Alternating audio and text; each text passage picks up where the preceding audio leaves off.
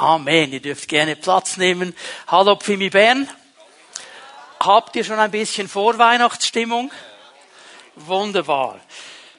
Schön, dass wir zusammen diesen Gottesdienst feiern können. Schön, dass du zugeschaltet bist übers Livestream.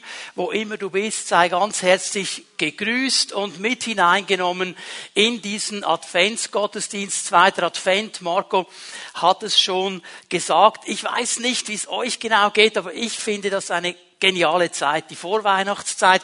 Wettermäßig könnte es für mich ein bisschen wärmer sein und ein bisschen sonniger, aber alles rundherum ist einfach eine geniale Zeit. Okay, dieses Jahr, ich finde es ein bisschen dunkel. Viele Leute haben ja Angst, was rauszuhängen wegen Energiemangellage. Gibt ein neues Modewort, Lichtscham. Der auch schon gehört, Lichtscham. Man, man schämt sich, etwas rauszuhängen. Und ich finde, das ist doch eine geniale Zeit, die kleinen LED-Kerzchen rauszuhängen. Das macht keinen großen Unterschied, aber es macht ein Signal. Und darum geht es ja auch, dass wir an Weihnachten oder in der Vorweihnachtszeit uns vorbereiten auf dieses ganz, ganz geniale Fest. Und das wollen wir auch in diesen Gottesdiensten bis hin zum 25. Dezember. Lied der Freude. Ich weiß nicht, was du genau gedacht hast oder denkst, wenn du diesen Titel hörst. Lied der Freude. Was könnte das jetzt sein? Nun, wir alle wissen, es gibt eine riesengroße Anzahl von Weihnachtslieder. Es gibt sogar Radiosender, die spielen seit 1. Dezember nichts mehr anderes als Weihnachtslieder. Ich habe das von Amerika gekannt, jetzt gibt es das auch schon in der Schweiz, also nur noch Weihnachtslieder und bei aller Weihnachtsfreude irgendwann ist dann auch genug. Und ich meine, die meisten von diesen Weihnachtsliedern, die meisten, die transportieren biblische Inhalte. Sie wollen uns eigentlich die Inhalte von Weihnachten neu bringen. Nicht alle. Jingle Bells zum Beispiel hat nichts zu tun mit Weihnachten. Das geht um Glöckchen. Und es geht um eine Pferdenfahrt. Also alle denken Jingle Bells, Jingle Bells und dann geht die Weihnachtsstimmung los. So, ähm, und jetzt muss ich mich eigentlich gleich noch bedanken bei Dominik. Das ist der zehnjährige Sohn von Rahel der diesen Impuls hatte, diesen Eindruck hatte, weil, wenn ich es jetzt nicht besser wüsste, hätte ich gesagt, er hat was geklaut von meinem Skript. Denn ich habe vor einigen Wochen hier aufgeschrieben, Musik und Lieder, Melodien haben eine enorme Kraft. Sie machen etwas mit uns. Ich meine, jeder von uns kennt gewisse Lieder, die ihn automatisch an eine Lebenssituation erinnern. Ich könnte jetzt mal fragen, müsst jetzt nicht rufen, wie das Lied heißt, aber kannst du dich erinnern, zu welchem Lied du zum ersten Mal deinem Schulschätzli einen Kuss gegeben hast? Oder bei deinen Großeltern zu Hause. Welches Lied ist da gelaufen? Das erinnert uns. Oder wir haben manchmal gibt es ja auch doofe Lieder und die laufen uns irgendwie nach. Da, da, da. Man, man bringt es dann fast nicht mehr raus, oder? Man hat es irgendwann mal gehört und es ist drin. Und das ist etwas von dieser Kraft der Musik. Und diese Weihnachtslieder, sie transportieren auch etwas. Und ich habe mich entschieden, in diesen vier Gottesdiensten bis und mit zum 25. je ein Weihnachtslied mal zu nehmen um mir mit euch ein bisschen genauer anzuschauen, was wird da eigentlich transportiert mit diesem Weihnachtslied. Und da hat es eines, zwei drunter, die kennen wir sehr gut, die anderen kennen wir vielleicht nicht so gut. Und ich möchte starten heute Morgen mit einem Lied, das im deutschsprachigen kirchlichen Umfeld gar nicht so bekannt wird. Also ich weiß nicht, ob es Gemeinden gibt, die dieses Lied singen an Weihnachten. Interessanterweise aber von ganz, ganz vielen Sängern und Sängerinnen aufgenommen. Zum Beispiel Helene Fischer hat dieses Lied aufgenommen, Celine Dion hat eine Kopie davon, Mariah Carey, also sehr viel bekannte Sängerinnen haben dieses Lied aufgenommen. Jetzt leider konnte niemand von diesen Damen kommen heute Morgen, ähm, aber wir haben einen gleichwertigen Ersatz gefunden und ich möchte euch mal einladen, Matthias wird jetzt gleich kommen. Und wird uns hineinnehmen in dieses Lied O Holy Night, O heilige Nacht.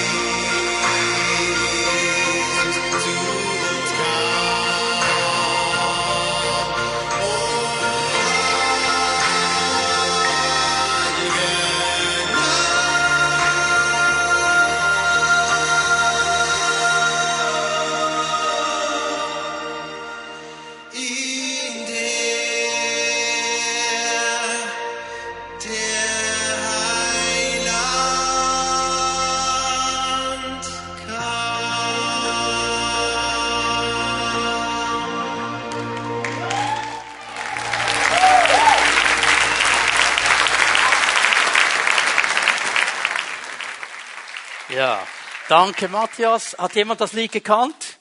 Doch, die einen oder anderen gut. Das Lied hat eine ganz interessante Geschichte. Es ist entstanden 1847 in Frankreich. Und zwar durch einen Mann, sein Name ist Placide Capot. Und Placide Capot war ein Lyriker, der hatte eigentlich mit dem christlichen Glauben gar nicht viel am Hut. Er wusste aber mit Worten umzugehen, konnte dichten. Und sein katholischer Priester hat ihn dann ermutigt, sagt, Placide, kannst du nicht mal ein Weihnachtslied schreiben? Über Weihnachten. Und das hat er dann gemacht. Der Originaltitel ist Minuit Chrétien. Und das wurde ein ganz, ganz bekanntes Lied in Frankreich, so bekannt, dass man gesagt hat, das ist die Marseillaise der Christen also die Nationalhymne der Christen. Also ganz bekanntes Lied. Nicht viel später wurde es dann übersetzt auf Englisch, Oh Holy Night.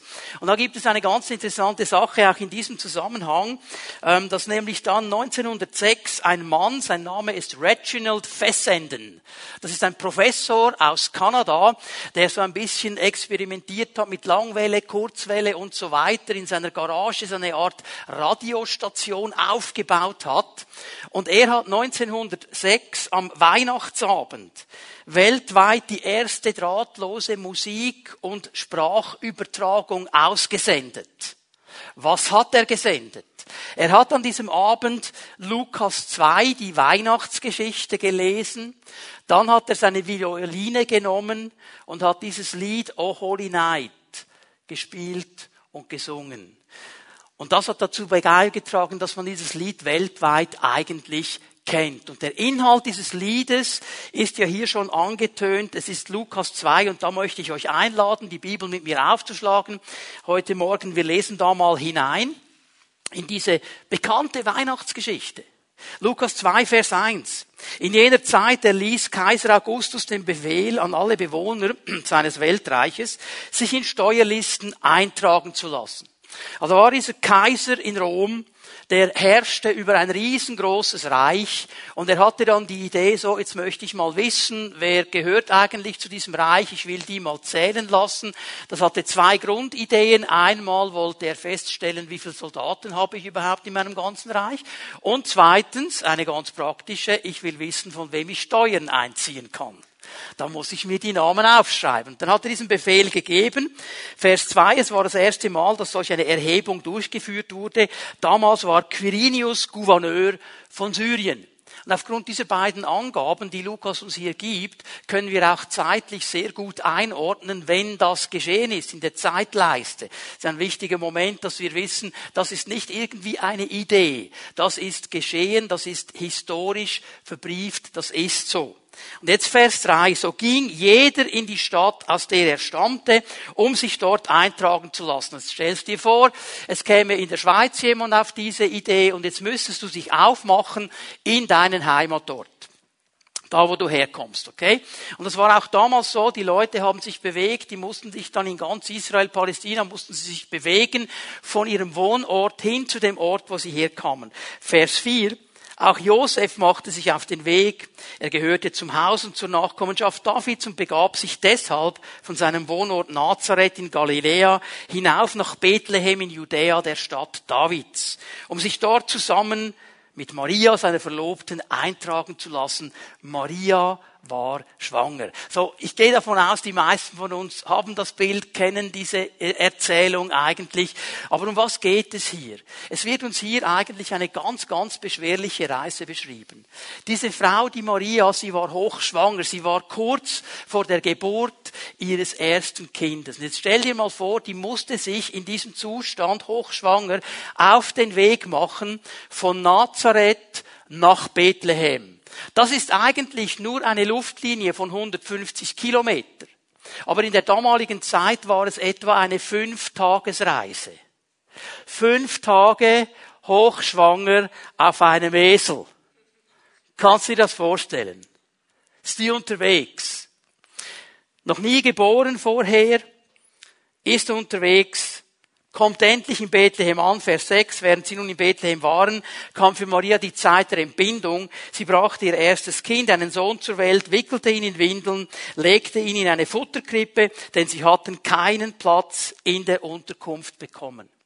Endlich angekommen, endlich die mühsame Reise irgendwie hinter sich gebracht und jetzt ist kein Raum da. Jetzt, viele von uns denken sofort an die Herberge, haben vielleicht auch noch irgendwie das Bild im Kopf aus den Kinderbüchern von diesem Hotelier, der sagt, bei mir hat es keinen Platz. Das ist ein falsches Bild. Hier geht es nicht um ein Hotel, das beschrieben wird. Die Unterkunft, die war irgendwo in einem Haus eines Verwandten von Josef, weil der ging in seine Vaterstadt da hatte der Verwandtschaft. Und es war ganz normal, dass sie zu ihren Verwandten gingen. Nur war ja Josef nicht der Einzige, der unterwegs war. Und als er endlich ankam, gab es nicht mehr ein schönes, anständiges Zimmer. Es gab diesen einen Raum, dieser einzige Ort, wo noch Platz war. Und man ist sich nicht ganz einig, was es war. War es so eine Art Anbau, stallartiger Anbau? War es eine Art Höhle? Das kann man nicht genau eruieren. Was man auf jeden Fall weiß, es war ein Ort oder ein Raum, der nicht primär für Menschen gebraucht wurde. Nur im äußersten Notfall. Er war eigentlich bereit gemacht für die Tiere. Darum hat es da drin auch eine Futterkrippe. Das ist ja der Ort, wo die Tiere dann ihr Futter drin hatten, einen Futternapf. So, das war dieser Ort. Und in diesem speziellen Raum wird dieses Kind geboren kommt dieses Kind auf die Welt, ihr erster Sohn. Und ich kann mich erinnern, wie das bei uns war, als unser erstes Kind auf die Welt kam. Also wir mussten uns ja nicht mit Esel fortbewegen, wir haben es mit dem Auto noch geschafft, aber dann in diesem wunderbar hergerichteten Spital und so weiter. Und das war schon eine Riesenerfahrung. Und dann ist das Kind da und die Hebamme sagt, nehmen Sie es auf dem Arm. Und ich habe gedacht, wow, ich will nichts kaputt machen. Und ich habe einfach gemerkt, jetzt, jetzt wird mein ganzes Leben auf den Kopf gestellt. Jetzt ist etwas geschehen, das verändert alles. Alles. Alles. Und so ging es auch dieser Maria und diesem Josef. Aber wisst ihr was? Diese Geburt, von der wir hier lesen, die hat nicht nur für Maria und Josef alles verändert. Sie hat für die ganze Welt alles verändert. Denn hier mit dieser Geburt hat Gott eingegriffen in die Geschichte der Menschheit. Hier ist Gott gekommen und hat einen Punkt gesetzt in die Geschichte und hat damit alles verändert. Und in einem kurzen Part dieses Liedes wird das für mich so wunderbar ähm, zum, auf den Punkt gebracht. Darum habe ich mich für dieses Lied entschieden. Ich gebe euch diesen Teil noch einmal, wo nämlich gesungen wird und Hoffnung wird er neues Leben bringen. Dieses Kind bringt Hoffnung. Dieses Kind bringt neues Leben. Hier ist etwas geschehen, das weit über die Familie hinausgeht die eine Auswirkung hat auf die ganze Menschheit. Hier wird Hoffnung geschenkt. Hier ist die Möglichkeit, neu zu beginnen, neues Leben. In Jesus bricht der ewige Morgen an. In Jesus bricht etwas an, das nie mehr aufhören wird. Ein ewiger Morgen. Nicht nur ein neuer Morgen und dann kommt wieder Nacht und wieder ein neuer Morgen. Ein ewiger Morgen. Hier bricht etwas an, wo Gott neue Orientierung schenken möchte, neue Ausrichtung schenken möchte, neue Motivation schenken möchte und neu Mut machen möchte. In Jesus hat etwas Neues begonnen. Eine neue Hoffnung ist gekommen, damals wie heute. Und darüber möchte ich euch ein bisschen etwas von der Bibel her erklären heute Morgen, was diese Hoffnung hier heute für uns Auswirkungen hat, dass diese Hoffnung, die vor 2000 Jahren auf diese Welt gekommen ist, in dieser Nacht, in dieser Geburt, bis heute eine Auswirkung hat. Denn diese Hoffnung, das ist mein erster Punkt heute Morgen, diese Hoffnung, die will vor allem eines tun. Sie will uns eine neue Vision geben eine neue Sicht. Sie will uns helfen, Dinge neu zu sehen, Dinge nicht mehr so zu sehen, wie wir sie vorher gesehen haben, weil hier Gott hereingebrochen ist in die Geschichte und diese neue Sicht und diese neue Hoffnung gegeben hat. Ich lese mal ein bisschen weiter in Lukas 2. Wir bleiben bei dieser bekannten Erzählung dieser Weihnachtsnacht. In jener Nacht hatten ein paar Hirten auf den Feldern vor dem Dorf ihr Lager aufgeschlagen, um ihre Schafe zu hüten. Und ich möchte, dass wir das Bild hier ein bisschen verstehen. Diese ganze Sache geschieht in der Nacht. In der Nacht. Und ich glaube, es geschieht in der Nacht, weil die Nacht auch ein Bild ist, ein Stück weit, auf diese Verlorenheit dieses Volkes Israel. Ein Volk mit einer genial großen Verheißung. Ein Volk, das gehört hat, ihr seid Volk Gottes, ich habe mit euch einen ganz speziellen Plan. Ihr seid ein spezielles Volk. Und jetzt kommen die Römer nicht als erstes Volk in der Geschichte und sind einfach Tyrannen in diesem Land, nehmen ihnen eigentlich das Land weg. Und dieses Volk Israel lebt in einer geistlichen Nacht, auch in einer Verlorenheit, haben keine Orientierung mehr. Ja, auf der einen Seite warten sie auf das, was Gott verheißen hat, auf die Hoffnung, die irgendwo noch da ist, aber sie ist unterdrückt. In der Nacht es geschah in einer Nacht. Und uns geht es oft auch so. Wir fühlen uns vielleicht innerlich wie in einer Nacht, weil wir sehen das nicht mehr, wie es weitergeht. Wir sehen kein Licht mehr. Wir spüren die Bedrückung. Wir wissen nicht mehr, wie es weitergeht. Und in dieser Nacht und in deine Nacht und in meine Nacht ist Jesus Christus hineingeboren und will er hineinscheinen. Und es ist mir hochinteressant auch, wo zum ersten Mal Menschen angesprochen werden und welche Menschen das sind. Hier werden uns Hirten beschrieben, die irgendwo auf dem Feld waren in dieser Nacht, ihre Schafe gehütet haben. Jetzt muss man zu den Hirten eines wissen. In der damaligen Zeit war das eine verachtete Personengruppe. Die hatte man nicht so gern, die Hirten. Man hat ihnen nachgesagt, hm, mit diesen Hirten weiß man nie genau, die sind nicht ganz ehrlich, denen kannst du eigentlich nicht vertrauen. Die Hirten waren damals eine Personengruppe, die durften vor Gericht kein Zeugnis ablegen, weil man gesagt hat, denen glauben wir nicht. Die sind nicht ganz ehrlich. Es ist hochinteressant, dass Jesus oder der Engel hier diesen Leuten zuerst begegnet. Dass er zu diesen Leuten geht. Er geht nicht in den Palast nach Jerusalem zu Herodes. Er geht nicht zu den Hochgeachteten. Er geht auch nicht zum Hohepriester. Er geht hinaus aufs Feld zu diesen Leuten und habt ihr gesehen, wo sie sind? Außerhalb des Dorfes. Er geht zu denen, die irgendwo gar nicht richtig dazugehören, die man noch duldet, okay, aber eigentlich gehören sie gar nicht richtig dazu, sie sind außerhalb. Und vielleicht geht es dir auch so. Denkst, okay, irgendwie fühle ich mich so ein bisschen außerhalb, ich bin irgendwie gelitten, aber nicht so groß angenommen. Jesus ist für dich gekommen. Die Botschaft der Hoffnung ist für dich, für jeden einzelnen von uns. Und diese Männer, die hier bei ihren Herden sind, die erleben Folgendes, Vers 9. Plötzlich trat ein Engel des Herrn in ihre Mitte. Und jetzt schau mal, was kommt. Der Glanz des Herrn umstrahlte sie. Da war keine Lichtscham. Da hat sich niemand geschämt, ein Licht anzuzünden und Licht zu machen. Da kam dieser Engel, du bam, ich stelle mir das vor, wenn Gott kommt mit seinen Scheinwerfern. Also das ist nicht eine Pfunzel. Und die sind da mitten in der Nacht und plötzlich, bam, ist alles taghelle leuchtet. Und dieser Engel steht da. So dieses Licht bricht hinein. Das ist für mich ganz klar, die Hirten erschraken heftig. Ja, würdest du wahrscheinlich auch. Du bist da in der Nacht beim Feuer und bei dann plötzlich, bam, alles taghell. Und da kommt noch irgendwie so ein Engel. Ein, ein Riesending und fängt an zu reden. Der Engel beruhigte sie, muss er zuerst mal machen. Okay? Was mich hier bewegt hat, mitten in der Dunkelheit, mitten in der Dunkelheit kommt die Botschaft der Hoffnung Gottes. Mitten in die Dunkelheit. Wir haben manchmal den Eindruck, ich muss zuerst alles richtig machen, bevor Gott mir begegnet. Bei mir muss alles stimmen.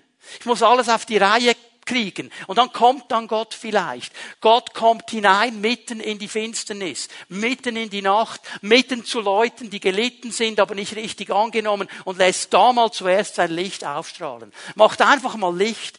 Wisst ihr, das gefällt mir an Gott. Der macht zuerst einfach mal Licht. Ist mir aufgefallen, ganz am Anfang der Bibel, wüst und leer, Tobu Wabohu, und was hat Gott gemacht? So, jetzt machen wir zuerst mal Licht. Er kommt mit seinem Licht und gibt eine neue Sicht auf die Dinge. Menschen, die ausgeschlossen und verachtet sind.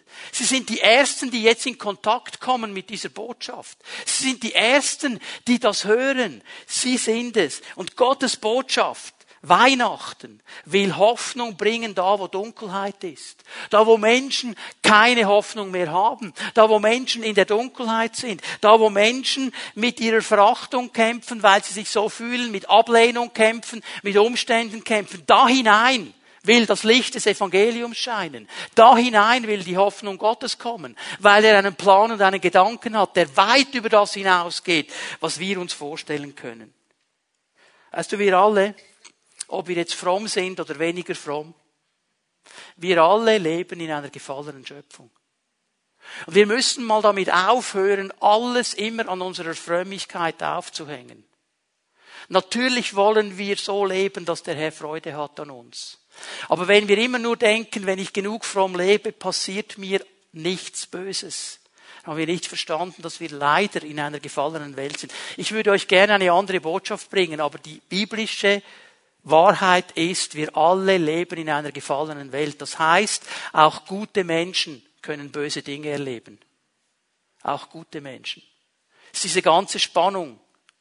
Und darum brauchen wir die Hoffnung. Ich musste in der Vorbereitung daran denken, wie schnell wir in solch einer Situation, auch als Menschen, die mit Gott leben, die Hoffnung verlieren. Wo wir nicht mehr sehen, was Gott tun kann, sondern nur noch denken, warum ist das geschehen? Wir verlieren die Hoffnung. Also ich musste im Alten Testament an einen Propheten denken. An einen Propheten, der wie kein anderer in dieser Spannung drin war. Sein Name ist Jeremia. Man nennt ihn ja auch den weinenden Propheten.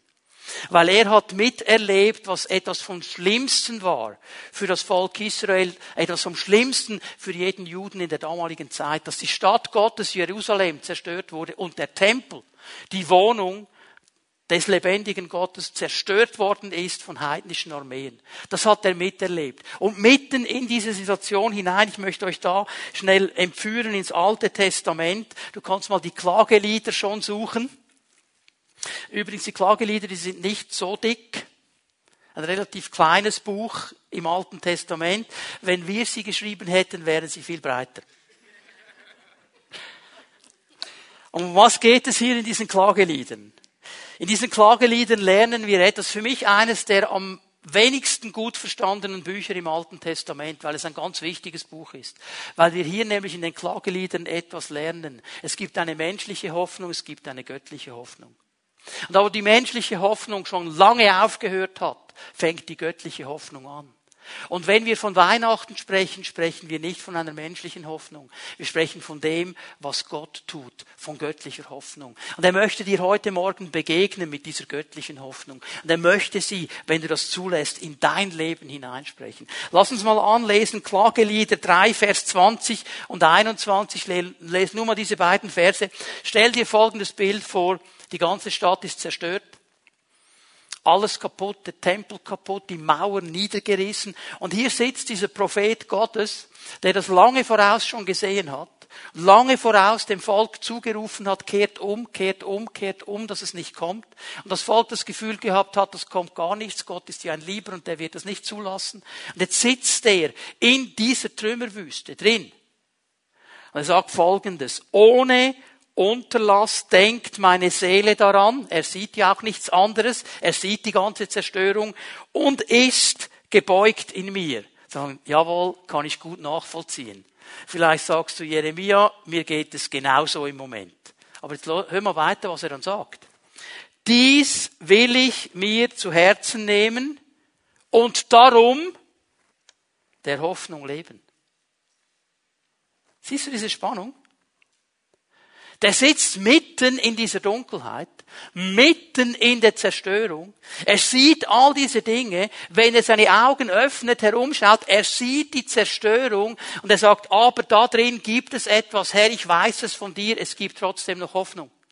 Und ich will es nicht zulassen, dass meine Seele niedergedrückt bleibt. Ich will diese Hoffnung ergreifen, die von dir kommt. Ich will es zulassen, dass ich eine neue Sicht habe in diese Situation hinein dass es nämlich Hoffnung gibt. Ich weiß nicht wie, ich weiß nicht wann, aber ich weiß, Herr, du wirst es verändern. Ich weiß nicht, wie du's machst. Herr, ich weiß nicht, wann du's machst. Herr, ich fühle auch nichts im Moment. Aber ich weiß auch in dieser Situation, am Ende bist du der Sieger und ich mit dir. Das ist der Punkt hier. Darum gibt uns Hoffnung eine neue Vision. Mitten in diese Dunkelheit erstrahlt mal zuerst das Licht an dieser Weihnachtsnacht, an dieser ersten Weihnachtsnacht. Aber dann geschieht noch etwas. Gott ist nicht zufrieden mit nur aufstrahlen lassen. Gott ist ein kommunikativer Gott. Er fängt dann an zu reden. Und er fängt an zu erklären durch seinen Boten, durch seinen Engel, was dieses Licht bedeutet. Und hier möchte ich euch in einem zweiten Punkt zeigen, dass diese Hoffnung, von der Weihnachten spricht, nicht einfach nur eine neue Sicht gibt, sondern du kannst sagen, okay, das war vor 2000 Jahren und Jeremia ist noch länger her. Was hat das mit mir zu tun? Ich sage dir, was es mit dir und mit mir zu tun hat. Es ist Hoffnung für heute. Es ist Hoffnung für heute. Ich möchte euch das zeigen. Wir lesen weiter im Lukas-Evangelium, Lukas 2, Vers 10, habt keine Angst. Das ist das Erste, was dieser Engel den Hirten sagt, den Menschen zuruft. Habt keine Angst. Jetzt, ich meine, okay, ähm, verstehen wir, ich habe es gesagt vorhin, plötzlich ist alles taghell erleuchtet. Da steht so ein Riesenengel und fängt an, irgendwas zu sagen, dass die mal zuerst Panik bekommen haben. Okay, kann ich verstehen, kann ich nachvollziehen. Aber ich glaube, hier ist noch etwas anderes drin. Es ist meine tiefste Überzeugung, dass die Botschaft der Hoffnung uns die Angst nehmen will. Sie will uns die Angst nehmen. Wenn ich es zulasse und mich nur auf das fixiere, was um mich herum läuft im Moment, das, was ich höre in den Medien, in den News, in den Nachrichten, dann bekomme ich Angst. Wie geht das noch weiter? Das kann ja gar nicht mehr weitergehen.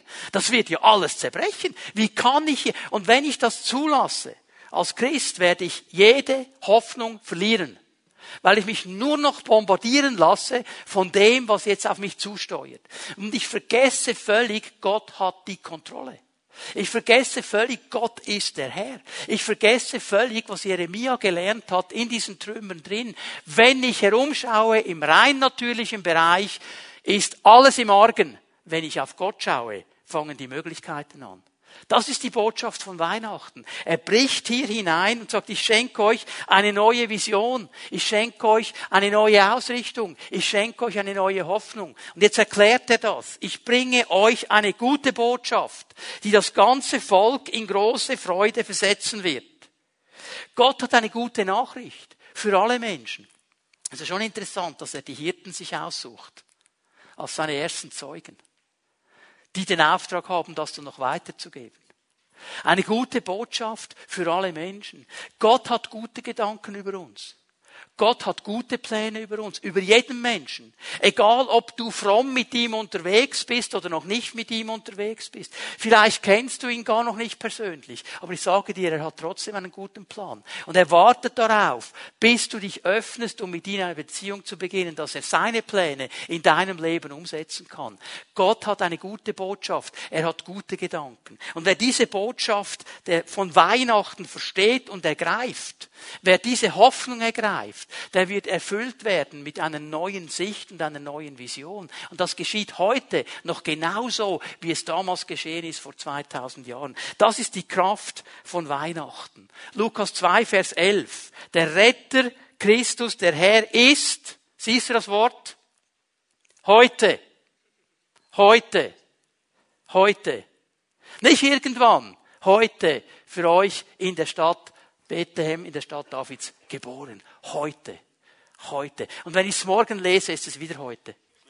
Und wenn ich es übermorgen lese, ist es wieder heute. Gott will uns hier etwas klar machen. Es ist für uns heute und jeden Tag wieder neu heute, weil Jesus gekommen ist, weil er uns begegnet ist in Jesus Christus. Heute ist etwas ganz Neues angebrochen. Das ist die große, starke Botschaft von Weihnachten. Gott selbst hat in Jesus Christus sich dem Menschen verschenkt. Darum geht es hier nämlich. Er selbst ist Mensch geworden und hat sich dem Menschen geschenkt. Er selbst, der Schöpfer des ganzen Universums, der alles geschaffen hat, der alles in seiner Hand hält, er wird Mensch und kommt als Baby auf diese Welt, wird in die Autorität und in die Hand von zwei Teenagern gelegt, Maria und Josef, die für ihn schauen sollte. Gott sucht einen Weg zum Menschen. Er will der Retter sein.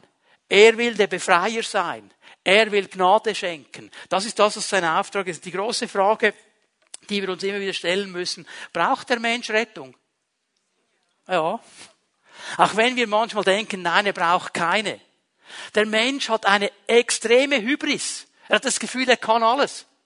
Er will den Planeten retten, das Klima retten, er will Nachhaltiges, er will alles. Kann er nicht. Er wird daran zerbrechen. Und schau mal, Gottes Wort macht eines ganz klar. Der Mensch ist gefangen in dieser Hybris. Er ist gefangen in dieser ganzen Situation, wo er das Gefühl hat, ich kann alles. Die Bibel nennt das Schuld oder Sünde. Braucht diese beiden Begriffe. Ich möchte das kurz erklären, weil das Worte sind, die wir heute gar nicht mehr gebrauchen. Die gibt es ja fast nicht mehr in unserem Sprachgebrauch. Wenn jemand schuld ist, dann bitte schön die anderen. Aber sicher nicht ich. Okay? Was bedeutet das eigentlich? Wir haben ein falsches Konzept dieser Dinge. Ich möchte hier mal eines klar machen. Wenn wir von Schuld und Sünde reden, dann reden wir nicht gleich von Taten. Das ist das Erste, was wir denken. Okay? Ah, Lügen, Stehlen, habe ich alles nicht gemacht und so. Okay, geht mich nichts an. Es geht nicht um eine Tat hier. Es geht eigentlich um einen Zustand. Ich möchte ihn mal so beschreiben. Es ist diese innere Zerrissenheit des Menschen. Diese Gefangenschaft in sich selber. Der Mensch ist in sich selber gefangen.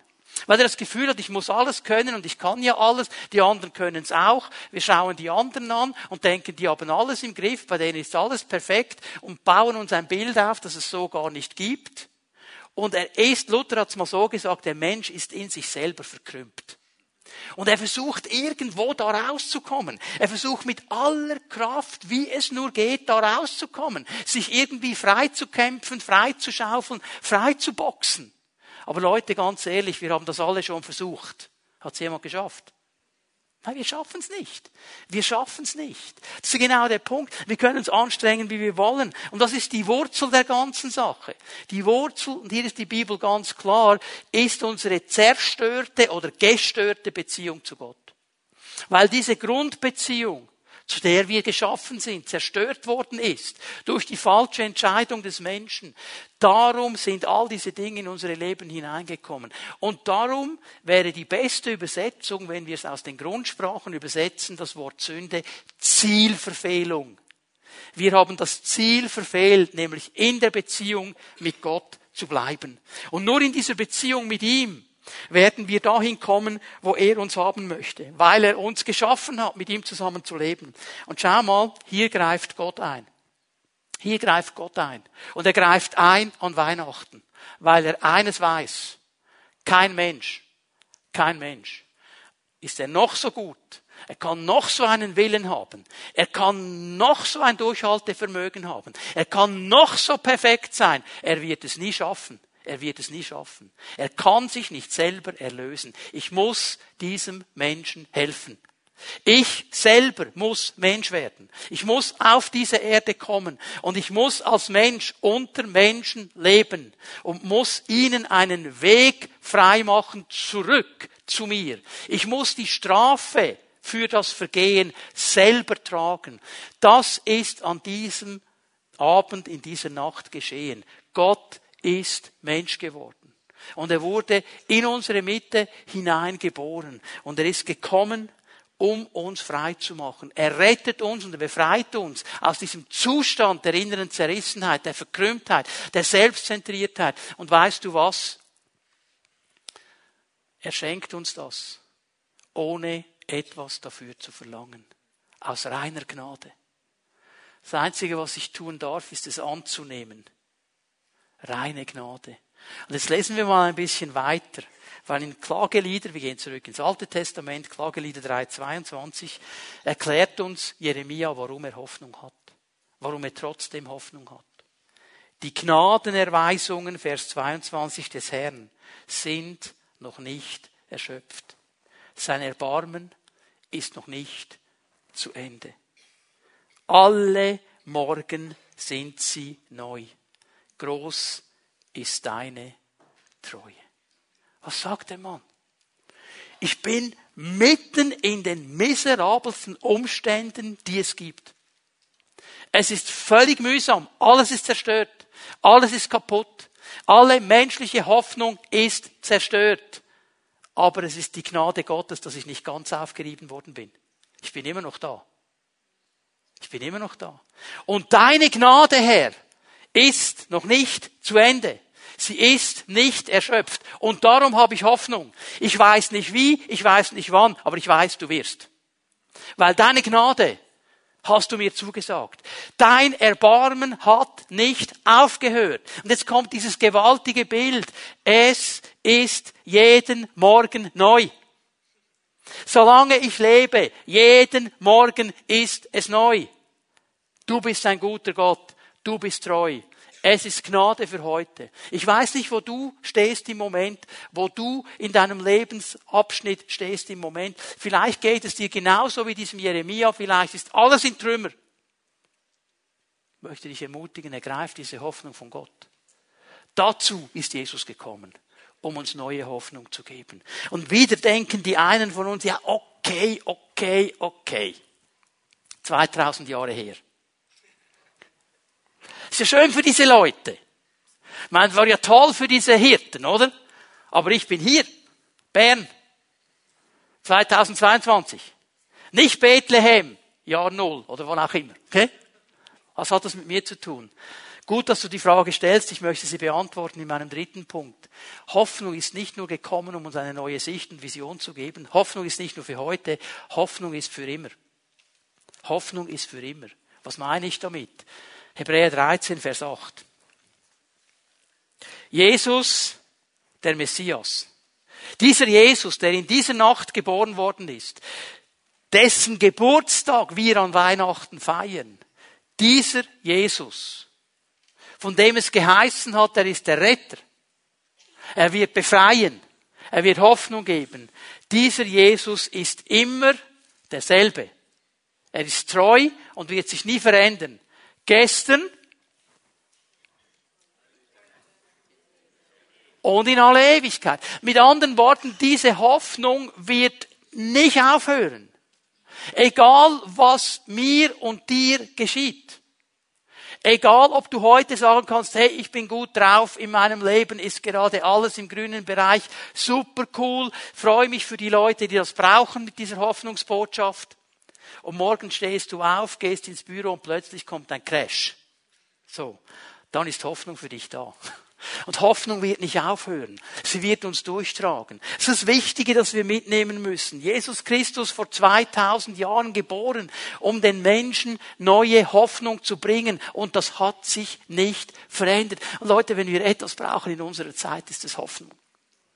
Wenn Leute mir sagen, ja, weißt du, ich hätte ja schon gern ein Kind, ich wäre gern Mutter, aber ich kann doch in so einer Situation kein Kind mehr auf die Welt stellen. Hochtragisch. So diese Zerrissenheit. Eigentlich möchte ich Mutter sein, aber die Klimakrise lässt es nicht zu, dass ich noch ein Kind auf die Welt stelle. Zerrissenheit. Kannst du so leben? Bin mir nicht sicher. Jesus bringt Hoffnung. Und diese Hoffnung verändert alles. Wenn wir eines brauchen heute, ist es diese Hoffnung des Evangeliums. Wo wir verstehen müssen, dass wir als Menschen, die mit Gott unterwegs sind, diese Hoffnungsträger sein dürfen. Wir haben nicht alle Antworten. Wir können nicht alles beantworten. Ich würde gern jede Frage beantworten, die Menschen haben, wenn sie kommen in der Seelsorge mit ihrer Not. Ich würde gern die allgemeingültige Antwort geben für alles. Kann ich oft nicht. Ich verstehe es auch nicht. Aber eines weiß ich, Gott ist treu. Gott ist treu. Und auf ihn können wir hoffen. Egal was mir jetzt geschieht im Moment, er ist treu. Und seine Gnade ist nicht vorbei. Sein Erbarmen ist nicht vorbei. Es ist jeden Morgen neu. Und mir macht das Hoffnung. Ich muss die Probleme nicht lösen. Er wird sie lösen. Wie er es macht, ich weiß es nicht. Muss ich auch nicht wissen. Aber ich halte an ihm fest. Es ist diese Hoffnung. Ist diese Hoffnung. Konkret die Hoffnung, die durch die Geburt Jesu gekommen ist, die war und ist und wird immer sein. Diese Hoffnung hört nie auf. Egal was noch alles geschieht, diese Hoffnung hört nie auf. Und die wichtige Frage, die ich am Schluss kurz beantworten möchte, ist einfach die, wie kommt diese Hoffnung in mein Leben? Meine, ist ja schön, wenn ich das alles höre. Denke, wäre wär doch cool. Wie kommt das in mein Leben? Wie bekomme ich diese neue Vision? Wie bekomme ich diese Hoffnung für heute und für die Zukunft? Wie geschieht das? Ich möchte noch einmal zurückgehen zu diesem Mann, der dieses Lied geschrieben hat. Placide Capot. Weißt du, was interessant ist bei diesem Mann? Er kannte die Geschichte der Geburt Jesu. Und er hat das wunderbar niedergeschrieben. Wunderbar gereimt in diesem Lied. Wunderbare Melodie dazu. Wunderbar. Er kannte die Geschichte, aber er kannte Jesus nicht. Er kannte Jesus nicht. Hör mal, die Geschichte, die kannst du von mir aus auswendig kennen. Du kannst sie mir auf Rätoromanisch, auf Englisch, auf Französisch, auf Spanisch erzählen. Wunderbar. Ist nicht wichtig. Kennst du Jesus? Das ist die Frage. Die Geschichte über ihn zu kennen ist eine Sache. Ihn zu kennen ist eine ganz andere. Und darum geht es. Und da hat dieser Mann ein Riesenmanko gehabt, obwohl er dieses geniale Lied geschrieben hat. Diesen Jesus kannte er nicht. Und wenn diese Hoffnung in dein und in mein Leben kommen soll, dann müssen wir diese Beziehung mit diesem Jesus eingehen. Noch einmal schnell Jeremia, Stimme aus dem Alten Testament. Klagelieder 3, Vers 24. Eines wusste er. Der Herr ist mein Teil bekennt meine Seele. Drum will ich auf ihn hoffen.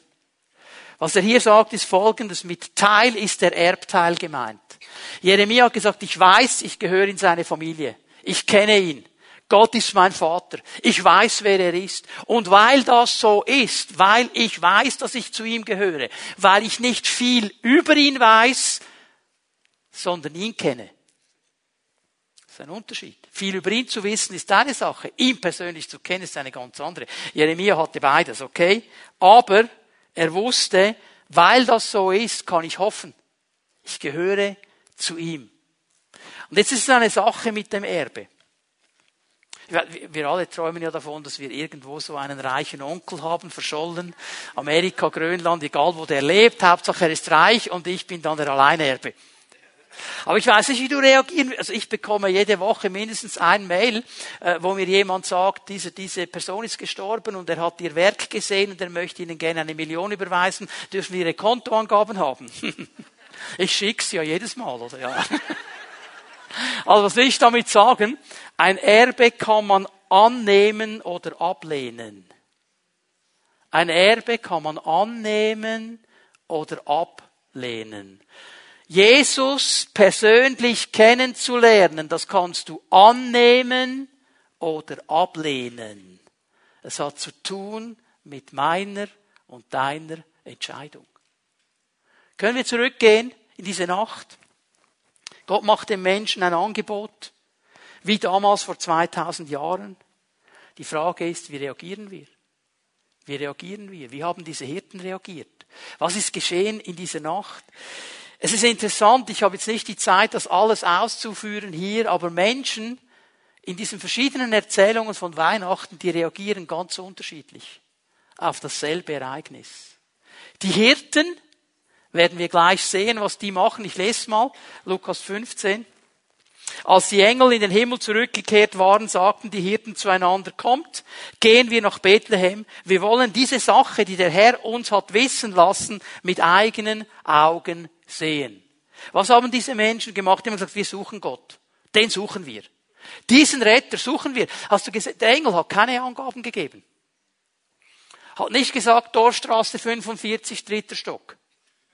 Irgendwo in Bethlehem. Bethlehem war nicht riesig zum damaligen Zeitpunkt, aber sie mussten sich aufmachen und suchen. Sie wussten nicht, wo genau. Und das Bild der Krippe mit dem Stern obendran, okay. ist ein bisschen viel ähm, Harmonie manchmal drin. Okay, ich bin nicht sicher, der hat, der hat die Weisen geleitet, aber ob der wirklich dann da stand, blink, blink und so. Okay. Die mussten ihn suchen, das will ich damit sagen. Sie haben das gemacht, sie haben sich sofort auf den Weg gemacht. Was heißt das? Wer war bei den Schafen? Ja, die haben sie einfach allein gelassen. Weil jetzt war das nicht mehr wichtig. Jetzt war das nicht mehr wichtig. Jetzt war nur noch eines wichtig. Den wollen wir suchen. Die Weisen aus dem Morgenland. Die haben sich auf den Weg gemacht, schon lange vorher. Was hat Herodes gemacht? Sagt mir, wo er ist, damit ich die Babys umbringen kann. Der hat nur einen Rivalen gesehen. Was haben die hohen Priester gemacht? Die Frommen, die Schriftgelehrten, die Theologen? Die schicken die Weisen aus dem Morgenland ans richtige Ort.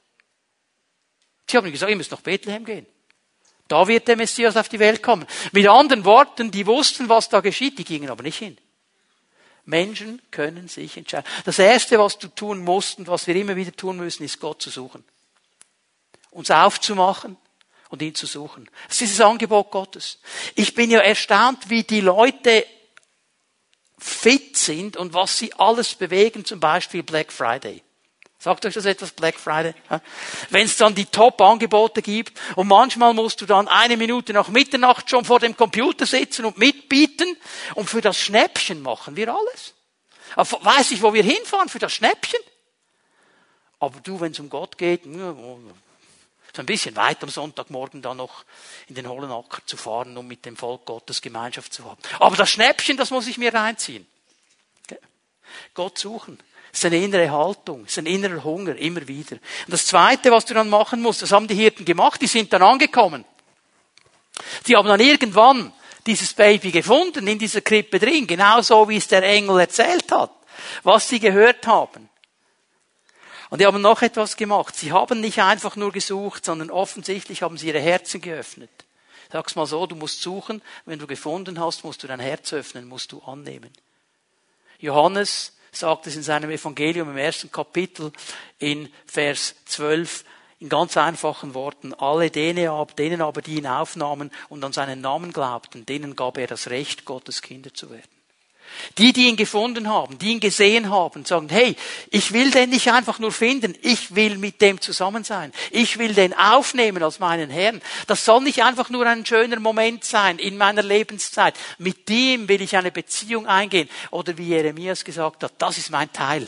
Das ist mein Erbteil. Da gehöre ich hin. Es braucht diese Offenheit des Herzens ihn aufzunehmen. Und in dem Moment, und hast du gesehen, was hier steht, ich finde das wichtig, die, die ihn aufnahmen. Und was setzen wir hinten dran? Klammer, und die lieb waren und nett waren und keine Probleme haben und nicht gesündigt haben und oberfromm waren, alle die, die nimmt er schon auf. Und wir denken immer, ja, die anderen, wir haben sofort fünf Leute, von denen wir denken, ja, wenn die kommen, dann nimmt Gott die sofort. Aber ich? Steht gar nichts, hast du gesehen? Steht nichts. Ist nichts. Also hier kannst du jetzt den, ja, grässlich darf man nicht sagen, wie soll ich sagen, den ekelhaftesten Menschen, den du kennst. Okay? Hast du das Bild? Nicht sagen, wie er heißt. Bitte nicht den Nachbarn. Okay. Der ekelhafteste Mensch, den du kennst. Was passiert, wenn er kommt und Jesus aufnimmt? Jesus nimmt ihn an. Geht das rein in unseren Kopf? Wahrscheinlich eben nicht. Weil ich denke, wir müssen zuerst. Das ist eben Gnade. Verdient hätte es keiner.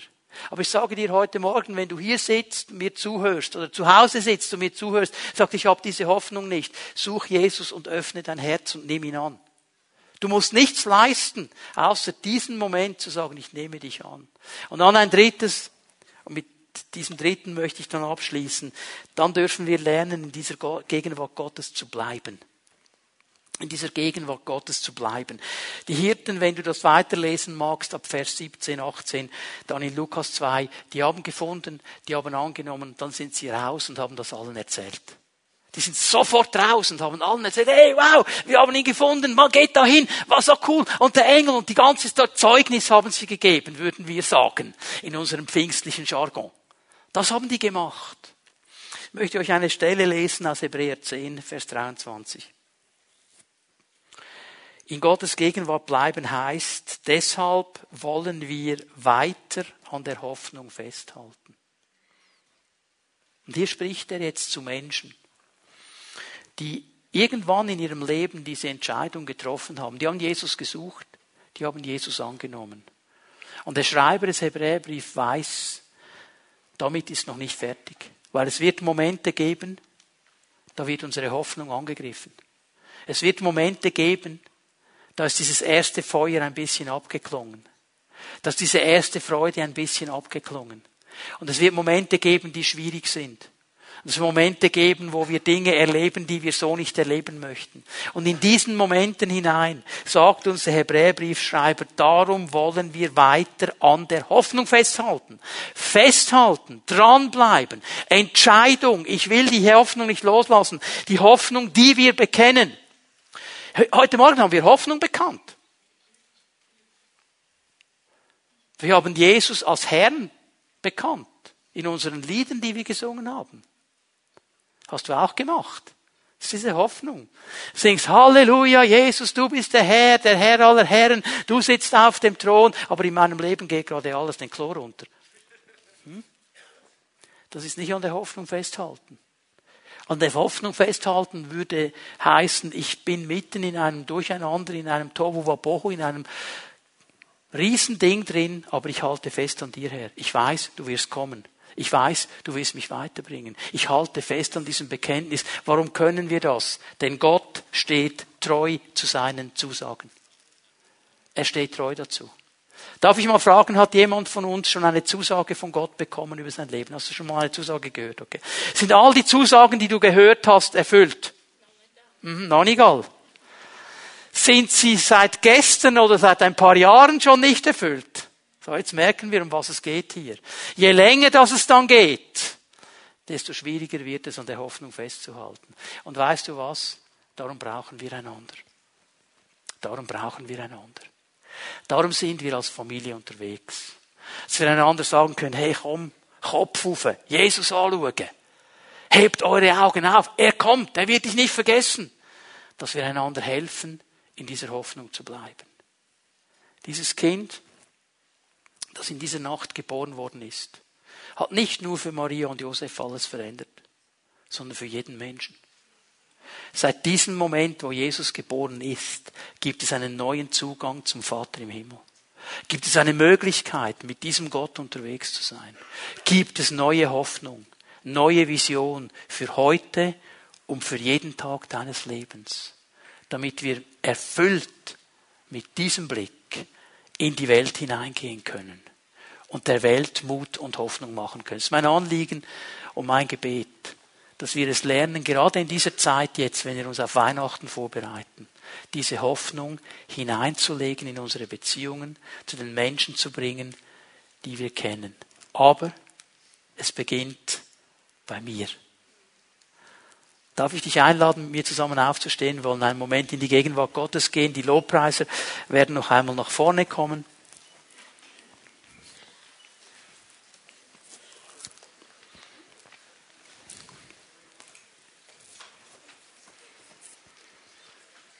Ich möchte heute Morgen gerne beten. Zusammen mit den Gebetshelfern, dass diese Hoffnung Raum gewinnt in deinem Leben. Dass diese Hoffnung dir neues Licht geben kann, neue Vision geben kann, neue Orientierung geben kann. Darf ich uns einladen, dass wir für einen Moment unsere Augen schließen? Dass niemand herumschaut jetzt in diesem Gottesdienstraum. Wir stehen vor Gott. Und ich möchte dich einladen, eine Entscheidung zu treffen. Vielleicht bist du hier heute Morgen und hast diese Botschaft gehört. Und du sagst, okay, ich kenne diese ganze Geschichte. Ich kenne diese ganze Erzählung. Ich weiß, dieses Jesus-Baby und Krippe und so weiter. Aber ich kenne Jesus nicht persönlich. Und das möchte ich heute Morgen erleben dürfen. Ich möchte ihn als meinen Herrn annehmen. Ich möchte ihn als meinen Herrn kennenlernen. Wenn das dein Anliegen ist und ein Wunsch ist, dann werde ich dich jetzt dann gleich bitten, während wir nicht herumschauen, niemand schaut herum, es ist eine Entscheidung zwischen dir und Gott, da wo du stehst, deine Hand auszustrecken zum Herrn, damit ich es sehen kann und für dich beten kann. Darf ich dich fragen, bist du hier heute Morgen und sagst, diese Entscheidung, die möchte ich treffen, ich möchte diesem Jesus begegnen, dann streck deine Hand aus, da wo du bist, damit ich sie sehen kann. Dankeschön, damit ich für dich beten kann möchte ich noch einmal fragen, wenn du hier bist, sagst, das möchte ich heute Morgen, ich möchte diese Entscheidung treffen, dann streck deine Hand aus zum Herrn, dass ich sie sehen kann. Der Jesus Christus, du siehst diese Menschen, die ihre Hände jetzt ausstrecken zu dir, die sagen, ich möchte dich persönlich kennenlernen. Jesus, ich möchte dich bitten, dass du ihnen jetzt begegnest. Herr, dass du ihnen begegnest, auf eine Art und Weise, wie nur du ihnen begegnen kannst. Und dass diese Hoffnung, diese Hoffnung des Evangeliums in ihre Leben hineinkommt. Dafür danke ich dir. Ich möchte euch einladen, wenn wir jetzt gleich noch mehr Menschen rufen zum Gebet, wenn du jetzt deine Hand gehoben hattest, bitte komm nachher hier nach vorne. Komm zu einem dieser Gebetshelfer. Ihr dürft übrigens gleich schon kommen, Gebetshelfer. Bitte schön. Dürft euch bereit machen. Komm zu einem dieser Gebetshelfer und sag ihm, hey, ich habe die Hand erhoben, ich will Jesus persönlich kennenlernen.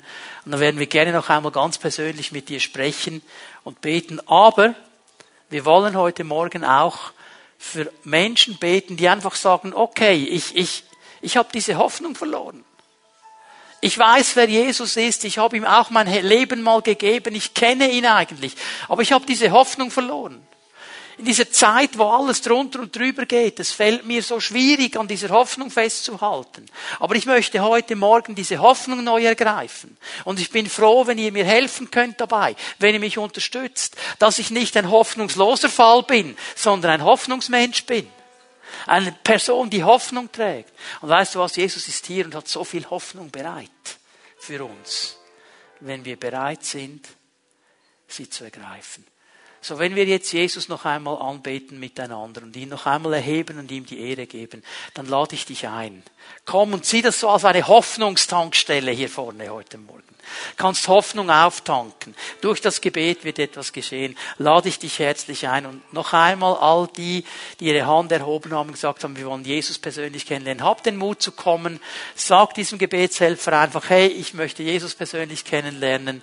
Und dann werden sie gerne mit dir beten und dich segnen. So lass uns Jesus anbeten miteinander. Und komm, nimm diese Hoffnung in dein Leben hinein. Jetzt.